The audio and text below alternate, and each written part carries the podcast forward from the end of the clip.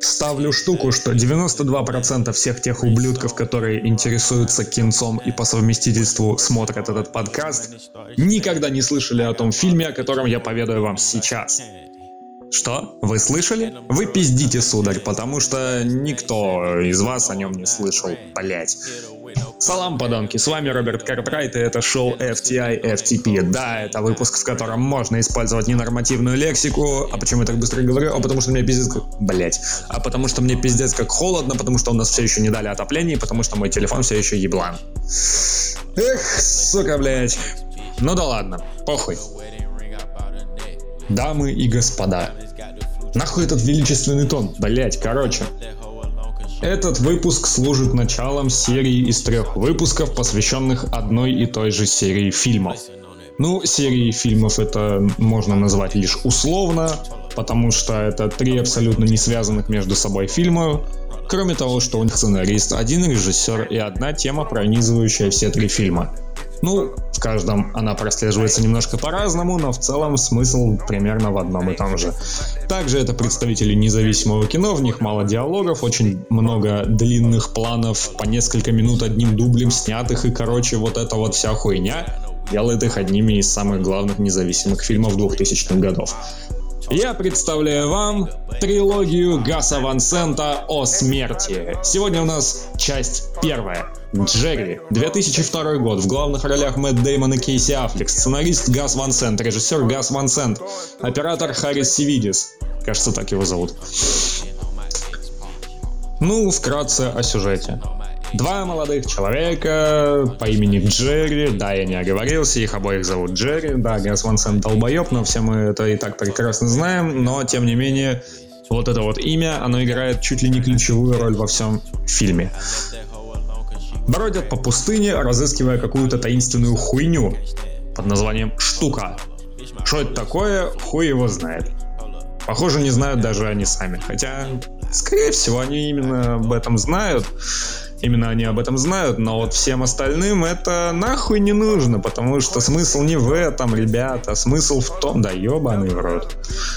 Смысл в том, что они ходят по пустыне, они сбиваются с пути, они ищут воду, они пытаются не сойти с ума, и вот так вот проходят все 105 минут фильма.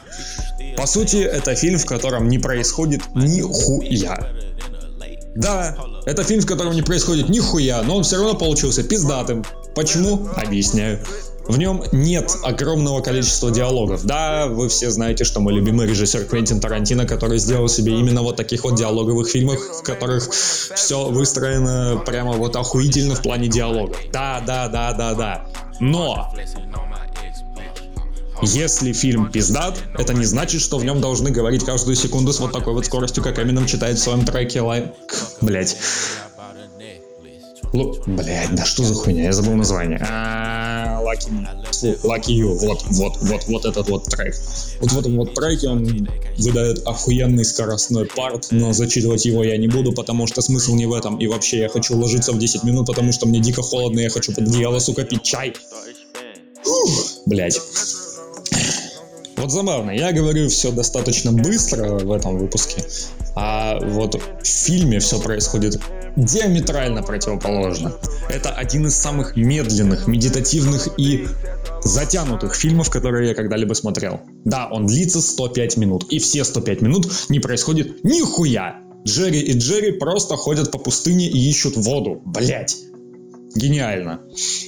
Да, гениально, на самом деле. На самом деле, без сюжета, без какого-либо большого количества актеров. По сути, во всем фильме снимаются только Аффлек и Деймон. Не Бен, но Кейси. И Мэтт, да, Мэтт Деймон и Кейси Аффлек. Да, там появляются некоторое количество людей, там 3, 4 или 5, похуй. Это не так важно, потому что они не играют никакой роли для сюжета. Они просто появились на пару секунд, заебись. Все, дело сделано, ебало засветили, хотя засветили это еще громко сказано, потому что, учитывая то, что фильм существует только в ублюдском качестве и с достаточно ублюдскими переводами, засветить ебалом, чтобы вот так вот четенько было видно, кто, блядь, на экране, можно только если твое лицо снимают очень-очень-очень крупным планом. Вот, хотя, возможно, я просто хуево искал, и, возможно, выпуск, блять, фильм в хорошем качестве найти можно, но насрать. Я не искал, ну и ладно. В общем, в чем фишечки этого фильма? Вот, как уже было сказано, в нем пиздец как мало диалогов. Кстати, насчет диалогов. За день до съемок Газ Ван Сент, Мэтт Деймон и Кейси Аффлек сожгли к хуям этот сценарий, который был написан, и все диалоги в итоге являются импровизацией актеров. Не забывайте об этом, когда будете смотреть, потому что некоторые из них вызывают нихуевое такое недоумение, типа, что он, блядь, несет, какого хуя, Газ Ван Сент действительно это написал? Нет, сученьки, это импровизация. Да-да-да-да-да, как то самое ебеланское шоу на ТНТ, которое я иногда люблю смотреть, когда я бухой. Блять. Вот. Если вам нужен пример импровизации, это вот то, что я сейчас говорю. Потому что в этом шоу нет сценария, все об этом прекрасно знают. И я делюсь своими впечатлениями, берущими, берущимися из головы. Блять. Так, короче, вот диалоги все симпровизированы, сюжет просто как табуретка, но при этом пиздат, потому что у него охуенная атмосфера. Что еще круто? Операторская работа. Планы пустынь, планы всего этого дерьма, крупные, вот не очень, да, вот такой вот глобальный, блядь, ландшафт, и все это выглядит распиздато. Операторская работа Харриса Севидиса, покойся с миром, дяденька, на высоте. Музыка. Весь фильм, по сути, напоминает один большой ambient. Да-да-да, ambient. Вы знаете, что это такое. Это такая музыка с обволакивающей атмосферой, треки в которых длятся по 20 минут, и это считается нормальным. По-моему, в прошлом году техномузыкант Моби, пошел нахуй пидор, выпустил ambient альбом, в котором, по-моему, 10 или 11 треков, и он длится больше 4 часов. Я не скажу, что это плохо, хотя нет, скажу, это очень плохо. И вот перед сном такую музыку слушать самое то. Она вот обладает такой внеземной атмосферой, блядь. Ты просто улетаешь в космос. А если еще и покурить перед этим нормально так, то тебя нахуй вообще унесет, и ты заснешь сном младенца, которого утопили нахуй. Вечным сном нахуй. Да-да-да. Так, что еще можно сказать? Фильм посвящен памяти писателя Кена Кизи. Да, над Кукушкиным гнездом единственная известная его работа, но он все равно пиздатый чувак. Что можно сказать о смысле фильма. Фильм является, естественно, представителем артхаусного независимого кино с элементами сюрреализма. Почему я так решил? Да потому что, блядь, взгляните на название. Два человека по имени Джерри. То есть в английском языке это явно было бы написано как Джеррис.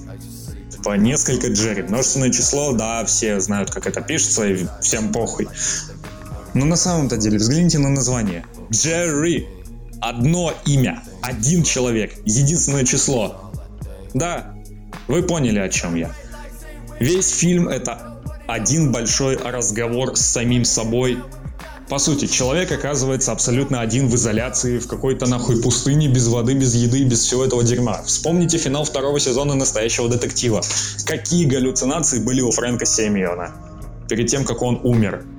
Ой, спойлеры. Да насрать, всем понятно, что там половина персонажей к концу сезона сдохнет.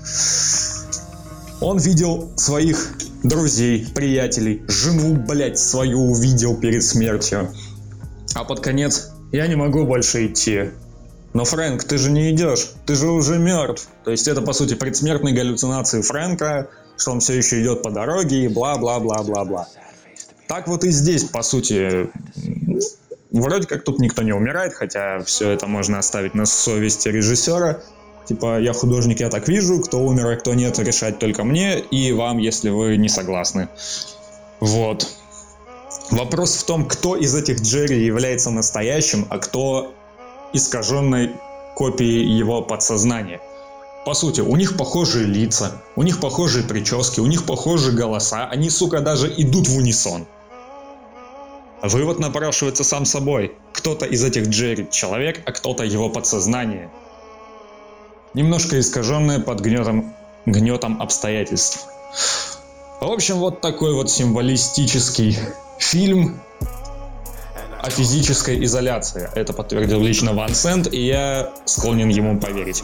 Итак, у нас заканчивается время, поэтому в 10 минут я уже не уложусь, к сожалению, потому что я пропиздел большую часть времени, говоря абсолютно не о том. Поэтому, что можно сказать о самом фильме? Он мрачный. Да, он может оставить вас в недоумении. Его достаточно тяжело смотреть. При этом некоторые крупные планы, некоторые планы природы, они просто завораживают своей красотой. А вот сцены, когда, блядь, по 10 минут персонажи не разговаривают и просто идут, по сути, весь фильм Джерри и Джерри просто идут куда-то, блядь, поди туда не знаю куда, найди то не знаю что и постарайся не сдохнуть от обезвоживания. Вот так можно сформулировать основную идею фильма. Но при всем при этом он заставляет думать. Не над тупостью диалогов, которые были симпровизированы от начала и до конца, но над общей атмосферой. Почему все идет именно так? Почему они не работают в команде? Почему они не пытаются как-то найти эту самую пресловутую воду, забраться повыше, осмотреться и все такое. Да потому что это нахуй не нужно. Вот и все. Ну а концовка — это логичное завершение первой части данной истории, которая продолжилась косвенно в фильме «Слон», который будет разобран в следующем выпуске, и завершилась в фильме «Последние дни», который будет разобран через выпуск. Надеюсь, когда-нибудь вы посмотрите этот фильм и не заснете в середине просмотра. Хотя, с другой стороны, если вы немножко так вырубитесь во время просмотра, ни хрена не изменится. Потому что в фильме ни хрена не происходит. Но он все равно получился на редкость годным. И это круто. На этом, пожалуй, все. С вами был Роберт Картрайт и шоу FTI FTP. Удачи вам, ублюдки. Стоп, снято.